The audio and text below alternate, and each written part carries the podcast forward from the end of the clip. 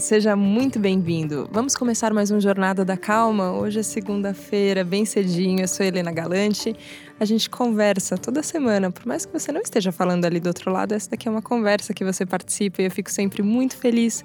E hoje a gente vai falar muito de conversa, porque eu tenho a felicidade de receber a Carolina Cassiano. Carol, seja muito bem-vinda. Ei, muito obrigada, Helena. É uma alegria estar aqui. A Carol tem um projeto maravilhoso junto com o Sven que chama Diálogos Corajosos. Hum. E só esse nome já me deixou muito encantada, porque falar de coragem para conversar, a gente acha que conversa é uma coisa tão normal, né? Ah, não, vamos dialogar aqui rapidinho. A hora que vocês falam que, peraí, que precisa ter coragem, do que, que vocês estão falando? Ai, que pergunta gostosa para a gente começar.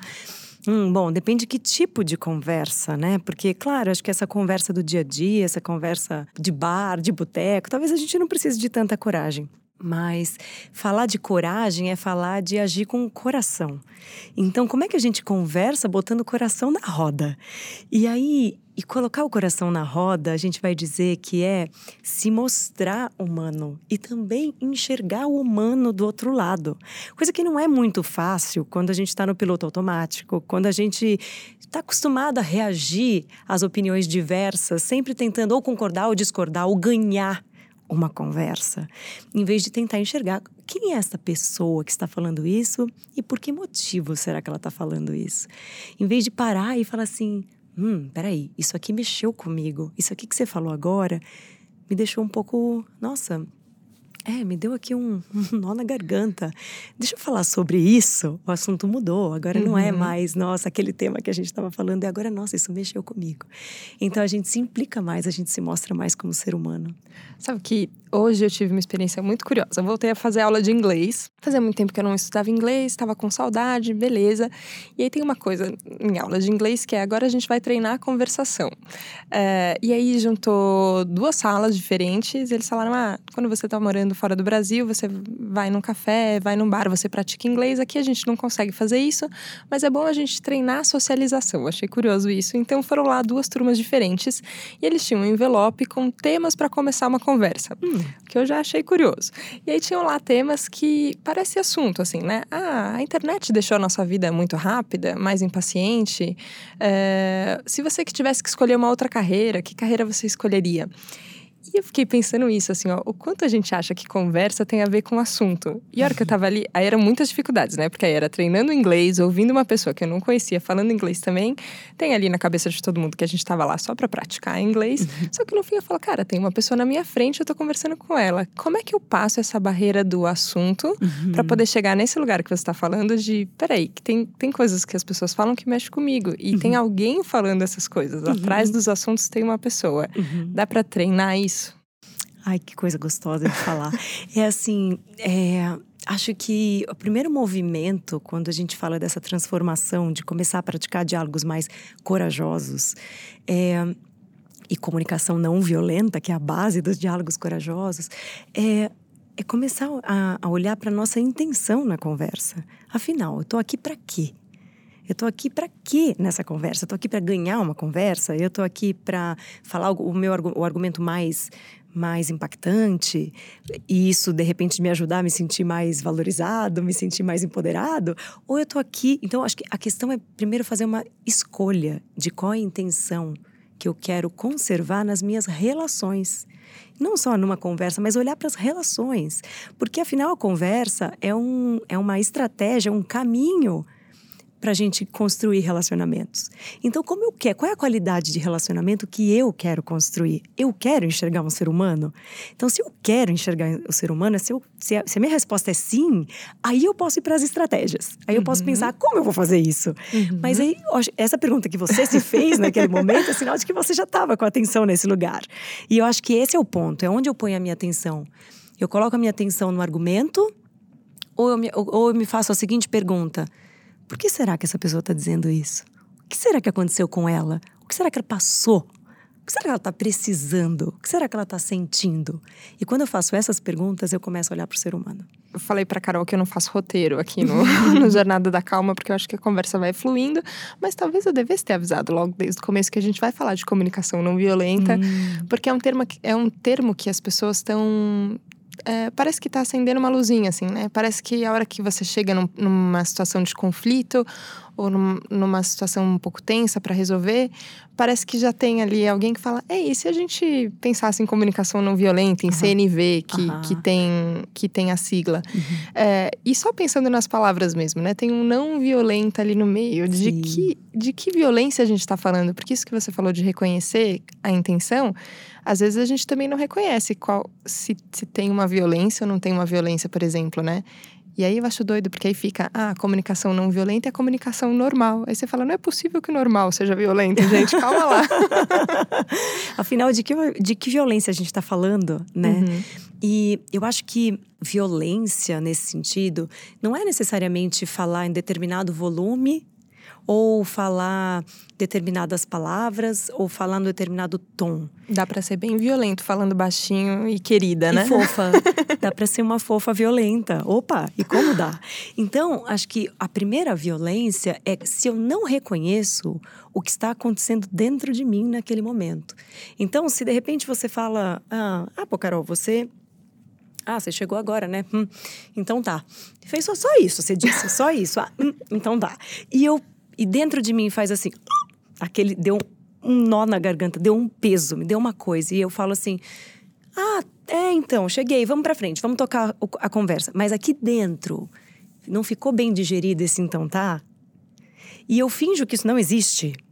A primeira violência é comigo. Porque eu não parei para olhar falando: "Nossa, isso aqui mexeu comigo. Por que será?"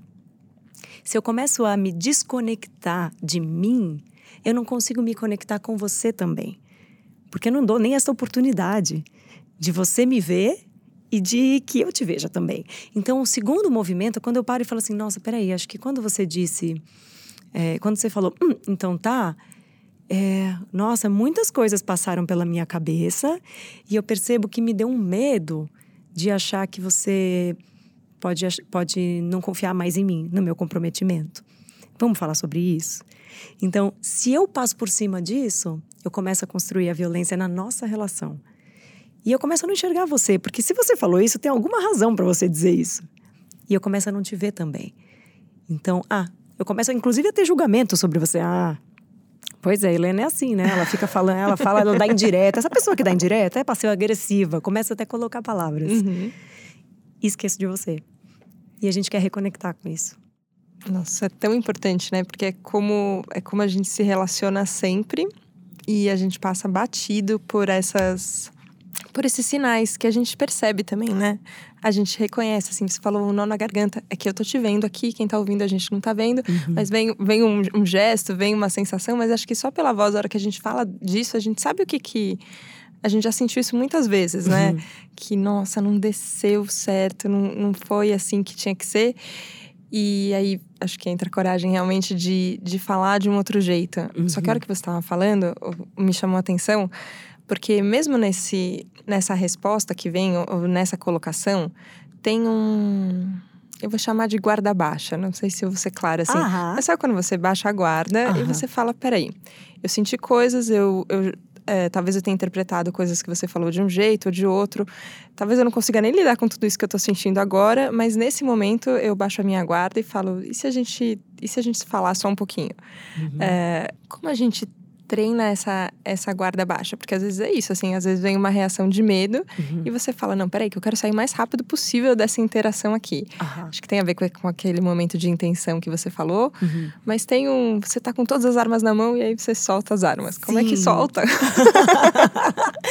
Acho que tem uma. Quando eu olho para esse momento de eu vejo que eu tô com as armas na mão, Primeiro, se eu conseguir enxergar que eu estou com as armas na mão e não simplesmente lancei as facas para frente. Já joguei pedra e pronto. Porque pode acontecer isso. Se a gente está no piloto automático, quando algo acontece que me irrita, que eu não gosto, que eu não compreendo ou que eu não aceito, é bem possível, e isso é um dos movimentos possíveis, que eu pegue as minhas pedras que naturalmente vão aparecer nas minhas mãos, como num passe de mágicas, e eu escolho atirá-las porque é um movimento de, em busca de proteção, em busca de defender a mim mesma. Porque a gente também está num paradigma, e isso é muito interessante, nesse processo de comunicação não violenta, talvez seja um pilar dos mais importantes. A gente está num paradigma muito forte do certo ou errado. Então, quando você diz algo, você está defendendo o seu certo. E quando eu preciso falar, eu quero defender o meu certo, porque eu estou no paradigma de que ou você está certa ou eu estou certa. Então, para legitimar o eu, eu preciso destruir o seu. Não é possível que os dois estejam certos neste paradigma. Mas na comunicação não violenta, a gente quer construir um outro paradigma, um paradigma do e e não do ou. Um paradigma de que eu e você podemos estar certas. Não tem um certo, tem todos os certos, porque está todo mundo tentando cuidar de necessidades humanas universais o tempo todo tudo que a gente faz na nossa santa vida é para tentar atender uma necessidade. Então, se eu fiz algo, foi para tentar atender essa necessidade. Pode até não ter conseguido, mas essa era a minha intenção. E talvez você, ao fazer algo, estava tentando cuidar de outra coisa. Então, quando eu paro, observo que eu tô com as armas na mão, então, de voltando para aquela cena, uhum. eu consigo ver, opa, agora me deu vontade de atirar as pedras. Se eu percebi antes de atirar, já aconteceu muita coisa. Se eu não percebi atirei e percebi depois, também já aconteceu muita coisa. Nossa, eu atirei ontem as pedras, acho que eu não quero fazer isso amanhã. Já é muita coisa. Mas um terceiro movimento é perceber e falar: nossa, o que será que esta pessoa estava precisando para dizer isso que disse? O que será que não estava atendido na vida dela para que ela tenha feito o que ela fez ou falado o que ela disse. E o que será que eu estou precisando agora e por isso está me mexendo, me doendo e na garganta e tudo mais? Então, quando eu faço essa pergunta, eu humanizo as pessoas.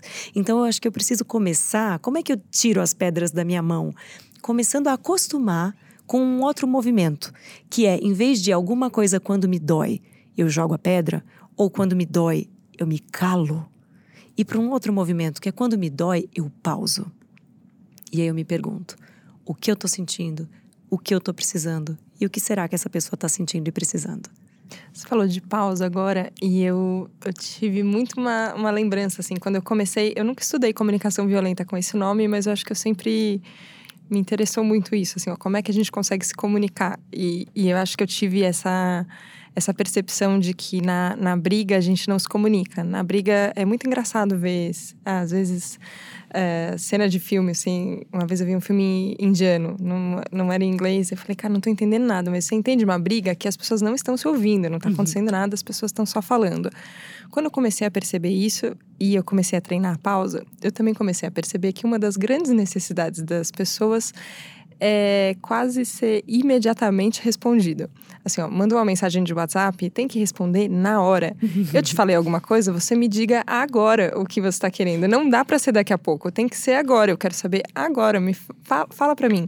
Tem, tem um senso de urgência que não necessariamente todas as coisas são urgentes. Uma vez eu vi um curso que falava assim, ó, o que, que é urgente e importante? Um e-mail que está falando, o prédio está pegando fogo, você precisa sair agora. Quantos e-mails e mensagens você recebe que são dessa categoria? Urgente e importante. O prédio está pegando fogo, você precisa sair agora.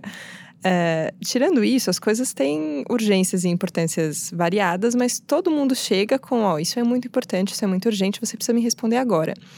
E às vezes eu percebi que esse momento da pausa, às vezes, irritava as outras pessoas também. E eu comecei a tentar dar um jeito de fazer uma pausa um pouco mais breve. Tipo, olha, eu precisava ainda da pausa, não dava para eu responder na hora. Se eu respondesse na hora, ia ser de um jeito que eu não ia querer. E aí, um pouco eu banquei a louca também e falei: ah, vai ter que esperar um pouquinho, gente. Peraí, só um minutinho que eu preciso. Mas é, isso, isso vai ficando mais natural também com o tempo, né? A gente não precisa dar uma sentada e meditar necessariamente antes de uhum. todas as respostas, acha? Hum, acho que não, acho que, acho que não. Eu não preciso de meditar em todas as respostas, mas... mas acho que é muito importante, é, no meu processo, na minha história, perceber que eu, eu posso me permitir dar a pausa sem. Porque pode ser uma quebra de contrato, né? uhum. né? Então, se eu e você, a gente está acostumado a responder com determinada velocidade, e esse meio que é o pacto entre nós, mas por algum motivo eu parei e percebi que desacelerar me ajuda a trazer mais qualidade para nossa relação. Eu posso nomear isso entre nós novamente e refazer os pactos. E acho que aí de novo entra a coragem, porque é coragem de refazer pactos e dizer: ó, oh, eu vou transgredir uma coisa aqui que a gente vem fazendo há muito tempo. Acho que a gente tem respondido com muita velocidade as nossas conversas e eu percebo que eu não, não consigo acessar o melhor que eu tenho para te dizer. E por isso eu queria checar com você como seria para você se a partir de agora eu precisasse de mais tempo para responder. Porque eu percebo que para mim isso é muito importante. Mas eu queria saber como isso chega em você e a gente pode conversar sobre isso. Então, assim, refazer os pactos pode ser uma coisa muito corajosa e desafiadora para as relações. Mas a gente não está acostumado. Aliás, a gente nem faz os pactos. A gente nem fala, né? A gente eles têm é, contratos bem específicos, né? Com letras muito miúdas, porque a gente fica bravo se a pessoa quebra o pacto que a gente nem combinou, a gente nem explicitou, falou, ó, nosso uhum. contrato é assim. Mas é, já é a primeira coragem, acho, né? A gente falar sobre os pactos construídos quando, quando eu penso em, em, corajoso, sempre me vem uma coisa assim: ah, coragem de mudar de emprego, coragem de mudar de carreira, de mudar de cidade, cortar o cabelo, sei lá. Uhum. Coragem dessas mudanças, assim, muito grandes. E recentemente eu estava é, assistindo um, um curso de criatividade do Murilo Gun, Sim. Hard Work Papai. Tava uhum. lá conversando com ele. Na verdade, ele estava conversando com muitas pessoas no auditório, mas acho que estava todo mundo sentindo que estava falando para si mesmo. E ele estava falando de coragem de pequenas coisas. Uhum. Aí ele mostrou um videozinho eu acho que era um vídeo antigo ali, pelo que parecia, que tinha uma pessoa, era um teste, como se fosse uma pegadinha. Uma pessoa no elevador, e ela estava normal ali no elevador e entravam três atores, em, em tempos diferentes. O primeiro ator entrava e virava para a parede. O segundo ator entrava e virava para a parede. O terceiro ator entrava e virava para a parede e você via o conflito na cabeça da pessoa, assim, de por que, que tá todo mundo olhando para a parede? E agora? E não sei o quê. Ele, o primeiro dá uma disfarçada, olha no relógio e vira para a parede. O segundo, a segunda pegadinha é ainda mais rápida, assim. A pessoa tá lá no elevador, entram os três, indo para a parede, ele imediatamente, pã, vira para a parede. Eu falei, nossa senhora, quanto, quanto a gente não tem de desse comportamento, assim, Sim. ó, tá todo mundo fazendo, então eu vou lá e faço também. Aí ele deu um outro exemplo que eu achei curioso também. Ele falou: ah, quantas vezes você já não foi almoçar no sushi com todo mundo do trabalho, porque você não teve coragem de falar, galera, tô sem grana, eu vou comer um hot dog hoje. E eu falei, nossa, e não vai acontecer nada, né? A gente tem uma imaginação de que, é, eu acho que até por muitas dessas coisas não faladas, que isso, que se eu falar que eu não posso ir almoçar com a galera do trabalho no sushi, porque eu tô sem dinheiro agora e eu tenho que comer uma coisa mais barata, vai acontecer uma coisa terrível, as pessoas não vão uhum. mais gostar de mim. Uhum. E, não... e isso não é verdade também, né? Uhum. Tem, um, tem um medo que vem muito de uma imaginação mais do que de uma realidade, não é? Uhum. É, eu acho que tem, pode acontecer muito. O medo do julgamento, ele está muito presente nas relações. Então vão julgar que eu isso, ou que eu aquilo, ou que aquilo outro, e absolutamente muitas vezes não é verdade. Ou pode até ser. Mas o problema é que a gente não olha para isso. A gente só passa por cima. Ah, então vamos lá. É, vamos, vamos entrar, vamos fazer, vamos ceder à pressão do grupo, que nesse caso uhum. né, é uhum. um exemplo de pressão do grupo, porque eu quero ser aceita. Então, uma estratégia trágica de aceitação. Tem uma frase do Marshall Rosenberg, o criador da CNV, que fala: toda violência é uma expressão trágica de uma necessidade não atendida. Então, necessidade não atendida é quando tem alguma coisa importante para mim que eu não estou dando conta de atender né? E aí, quando tem alguma coisa importante para mim que eu não estou dando conta de atender, é muito possível que, vai, que eu vou agir de uma forma que seja violenta, ou seja, desconectada, ou até mesmo agressiva, ou, ou até que descuida de outras coisas importantes. Então, se, por exemplo, você passa por cima do que é a tua verdade, fala: minha verdade é eu, eu não tenho grana. Uhum. É tortura. Aí você começa a assumir um outro problema para você porque você não quis assumir a sua verdade com medo do julgamento. Então, se a gente começar a olhar para, nossa, como a gente tem medo de julgamento e vamos falar sobre isso, em vez da gente fingir que isso não existe, talvez a gente comece a curar muitas relações. Falou de relação, é, o Sven não está aqui, a gente já falou dele um pouquinho no começo, que o Diálogos Corajosos são vocês dois que cuidam e vocês Sim. são um casal. O Sim. que é o lugar onde a gente mais faz lambança na hora de se relacionar. Vai, vamos combinar que são muitos contratinhos muito específicos e muitas dificuldades de falar. E, e, e, é muito legal no vídeo, às vezes vocês usam exemplos, inclusive, do, do que está acontecendo entre vocês, assim. Sim. E eu achei curativo para mim ver uhum. quando vocês têm um vídeo que tem um exemplo de, ah, vamos viajar ou não vamos viajar. Uhum. Quase uma encenação ali. E eu falei, nossa, é, como, como pode ser útil, né? Assim, todas as relações podem ser, podem ser levadas até esse lugar de, de comunicação verdadeira, né? Assim, a hora que você consegue isso, explicar o que você está sentindo e ter interesse para ouvir o que o outro está sentindo também. Uhum. É, eu imagino que, que isso não faz num casamento, por exemplo. A gente falou muito de exemplo de trabalho, mas isso num casamento como é? Uau! É assim, bom, primeiro eu tô grata de você já ter falado do Sven, que assim, ele não tá aqui, mas ele tá aqui, né? Assim, Certamente. É, o Sven é uma figura que, assim, me inspira e que inspira muita gente. Ele é um dos pioneiros da comunicação não violenta aqui no Brasil, né? Ele começou na Alemanha faz 20 anos com isso, e no Brasil é, tá aí há 12 anos.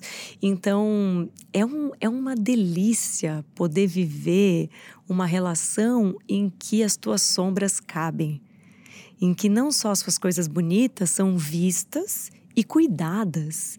Então, assim, nós temos, a gente tem o privilégio de viver uma relação em que, é, se a gente tem medo, se a gente tem raiva, se a gente tem dúvidas, se a gente tem inseguranças, isso tudo é observado pelo outro com atenção, com, com curiosidade, com gentileza e, e a gente pode conversar sobre qualquer tema. Então, assim, ah, eu tô, tô não gostei de alguma coisa que aconteceu. A gente tem muitos, muito poucos conflitos, assim. É, porque a gente conversa tanto. Isso é legal, né? A gente conversa tanto que não sobra tempo para ter grandes conflitos. Mas tem, às vezes, alguns conflitos. E, e quando eles têm, como é bonito quando a gente faz uma coisa que é sustentar o espaço entre nós. Não desistir do espaço. Porque o que acontece nas relações, muitas vezes, é que você faz alguma coisa que eu não gosto, e nem precisa ser casado, namorado, nada disso. Você faz alguma coisa que eu não gosto, eu prefiro não falar disso. Porque assim a gente mantém uma certa harmonia da relação e a gente passa por cima disso, bola para frente, etc. Tal. Mas tem algo ali vivo que não foi cuidado. E o que é mais interessante é que quando a gente consegue sustentar a atenção a curiosidade, o interesse. Vamos falar disso. Ó, doeu, mas foi, foi um pouquinho aqui, ó. Tem um negócio que não, eu não gostei. Eu, eu não sei bem porquê ainda, mas está me doendo. Vamos falar? E a gente tem uma certa qualidade de escuta, que não é essa escuta que rebate, que não é essa escuta que vai concordar ou discordar, mas que vai dizer o que será que está vivo naquela pessoa que eu quero ver, que eu posso ver. Quando a gente vai para esse lugar e sustenta isso, a relação melhora tanto depois dos conflitos que você quase fala: próximo conflito, venha, venha, venha, venha, por favor. Vem que eu vou treinar mais. Vem que a gente vai se aproximar mais, que a nossa relação vai ser mais profunda, vai ser mais verdadeira.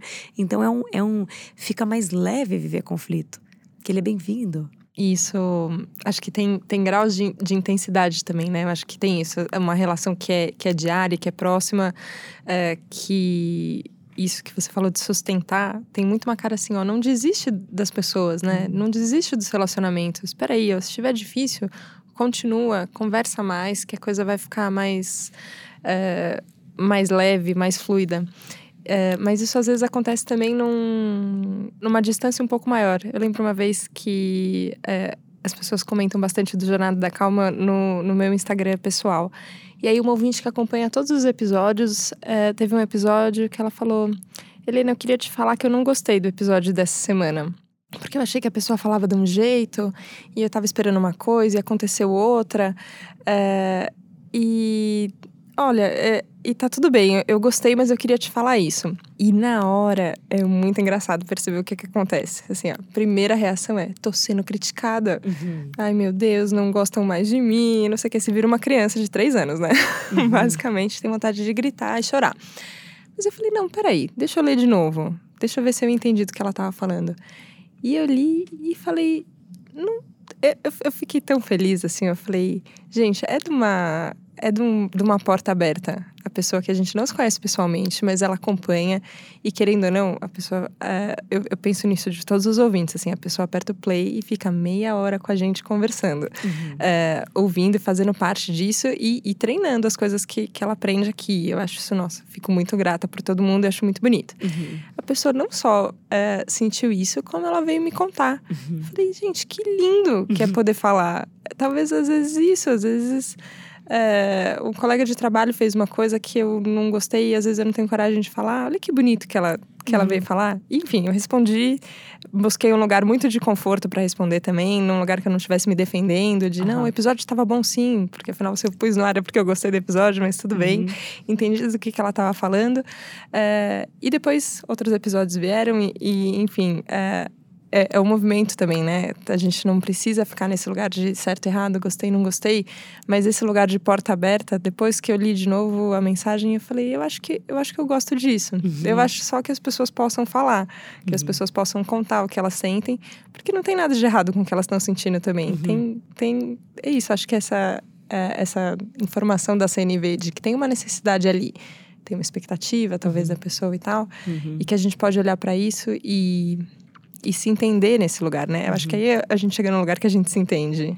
Eu acho tão rico isso tudo que você está trazendo, porque me vem que assim a gente está muitas vezes acostumado a achar que alguma coisa que o outro fala pode ser contra mim. E sair desse padrão para começar a enxergar que o feedback que você me dá é sobre você. Porque se você está falando, é algo em você que é importante para você o seu feedback é sobre você, mesmo esse feedback para mim. e isso é muito revolucionário, porque você vai parar, se você está me dizendo, olha, eu não gostei desse episódio, sei lá, será que essa pessoa precisa de mais exemplos? Será que ela precisa de uma voz mais pausada? Será que ela precisa de um ritmo mais, mais dinâmico, mais troca? Então, o que é que essa pessoa está dizendo que diz dela? E como é fácil a gente entrar nesse padrão que é das necessidades mais primais que nós temos de aceitação, de pertencimento, de importar. Então, quando a gente, quando coisas tocam nessa necessidade, muitas vezes a gente vai para um lugar de ah, socorro! e é fácil, mas que bom quando eu posso reconhecer e falar, nossa, espera aí, acho que foi para o lugar de estar mexendo com a minha necessidade de aceitação. Mas espera lá, o que isso diz do outro? Então, fazer esse movimento curioso sobre o que está acontecendo comigo e o que está acontecendo com o outro pode transformar a relação e fazer esse movimento que aconteceu com você, que é de falar, gostei. Parece que gera. Isso é muito lindo. Gera mais confiança na relação, não gera? Não gera mais confiança de que essa pessoa vai dizer para você Sim. o que ela realmente acha. Sim. E quando ela te disser que ela gostou, você vai dizer que ela gostou mesmo. E eu acho que é isso que a gente começa a construir com diálogos corajosos, com CNV. Essa ideia de que eu posso confiar no que você vai dizer, porque você sabe botar sua verdade na mesa. E eu sei escutar a sua verdade mesmo quando ela vem torta. Mesmo quando ela vem cheia de julgamentos. Sem achar que é contra mim. Isso acho que é, dá essa sensação de, de força. Sempre foi uma coisa que eu, que eu reparei, assim, que a gente constrói relacionamentos muito frágeis. Uhum. Que, assim, ó, depende de um que seja isso, assim, ó, não curtiu minha foto, então não gosta de mim, então não, não respondeu meu WhatsApp na hora, então quer dizer alguma coisa. Ou é isso, assim, ó, a pessoa tem uma opinião diferente sobre algum assunto, então agora a gente não pode mais se relacionar. Tem uma sensação de fragilidade que dá um medo, né? Assim, ó, você ter relacionamentos que você fala qualquer hora pode quebrar, então eu tô pisando em ovos aqui o tempo inteiro. E essa sensação de firmeza, de a gente fala, a gente não desiste do, do nosso relacionamento, a uhum. gente vai. E isso isso pode ser feito numa escala maior, né? Eu acho que vocês têm é, uma esfera de atuação que passa por esse lugar é, individual, mas também vai, vai para grupos, né? Vai para é, vai para empresas, vai, dá para fazer isso também em, em, larga escala? A gente vai conseguir um mundo com, uhum. comuni se comunicando de forma não violenta? Olha, eu acredito muito no poder revolucionário da comunicação não violenta, porque a comunicação não violenta ela vai estimular, ela, ela consegue juntar muitas sabedorias. Você pode botar mindfulness junto, você pode botar né, toda a pausa que existe, você pode colocar muita sabedoria junto. Porque, na verdade, a gente está falando de primeiro curar nós mesmos com as nossas feridas, com as nossas feridas de criança, o tanto que a gente não teve coisas que a gente queria ter e a gente pode se responsabilizar hoje por nos dar aquilo que a gente não teve, não conseguiu cuidar. A gente pode restaurar e construir pontes nas nossas relações, naquelas mais próximas ou mesmo naquelas triviais, menos conectadas, menos íntimas. E também a gente pode criar espaços de conversa com uma certa qualidade de escuta, enxergando um ser humano e expressando um ser humano em todos os nossos espaços de trabalho, nosso espaço social. Agora, para isso é uma mudança profunda, é uma mudança radical. Eu acho que essa mudança começa dentro da gente e, ao mesmo tempo, acho que aos poucos as empresas, os espaços públicos estão despertando. A gente dá muito curso em governo, muito, muito mesmo, é, despertando muito para a necessidade de criar espaços de diálogo que não sejam diálogos triviais, mas que sejam diálogos corajosos. Carol, tô muito feliz, muito feliz da gente poder falar tudo isso aqui no Jornada da Calma. Eu acho que Ah, como a gente não se conhecia antes. Tudo bem, foi no momento certo. Obrigada, obrigada mesmo pela presença, obrigada por todo o trabalho. Precisa de muita coragem, certamente. É, mas é muito bonito ver, ver que isso gera frutos e gera resultados e a gente vai aprendendo a fazer isso de formas cada vez melhores, né? Quero muito agradecer você, agradecer esse espaço. Estou celebrando muito que isso possa chegar em mais pessoas. E também agradecer todas as pessoas que estão junto com a gente, porque eu e o Sven, a gente também tem várias pessoas que estão com a gente, assim, que são amigos queridos e com quem a gente pode não só partilhar a CNV, trabalhar junto com o CNV, mas também viver CNV, né? Nos nossos desafios, trabalhando junto. Então, é, agradecer a todas as pessoas, Raila, Rodrigo, Grace, Clayton, é, Cuca e tantos amigos e tantas pessoas que nos inspiram. E ao Marshall Rosenberg Rosenberg, essa figura maravilhosa que nos ajudou a trazer CNV para o mundo. obrigada, obrigada. Acho que o sentimento de gratidão se estende a você que está ouvindo agora o Jornada da Calma, nos acompanhou nesse papo todo. É, a gente tem construído uma relação, né? Desde o começo do Jornada da Calma. No comecinho eu fiz um combinado com vocês que eu não ia bancar jornalista aqui, que eu ia falar de pessoa para pessoa. Mal sabia eu que isso fazia parte de comunicação não violenta também. Mas vamos renovar os nossos combinados. Aqui no Jornada da Calma a gente fala e a gente se entende e a gente não desiste um do outro, combinado? Muito obrigada, muito obrigada pela companhia e a gente se vê na próxima segunda. Tchau, tchau.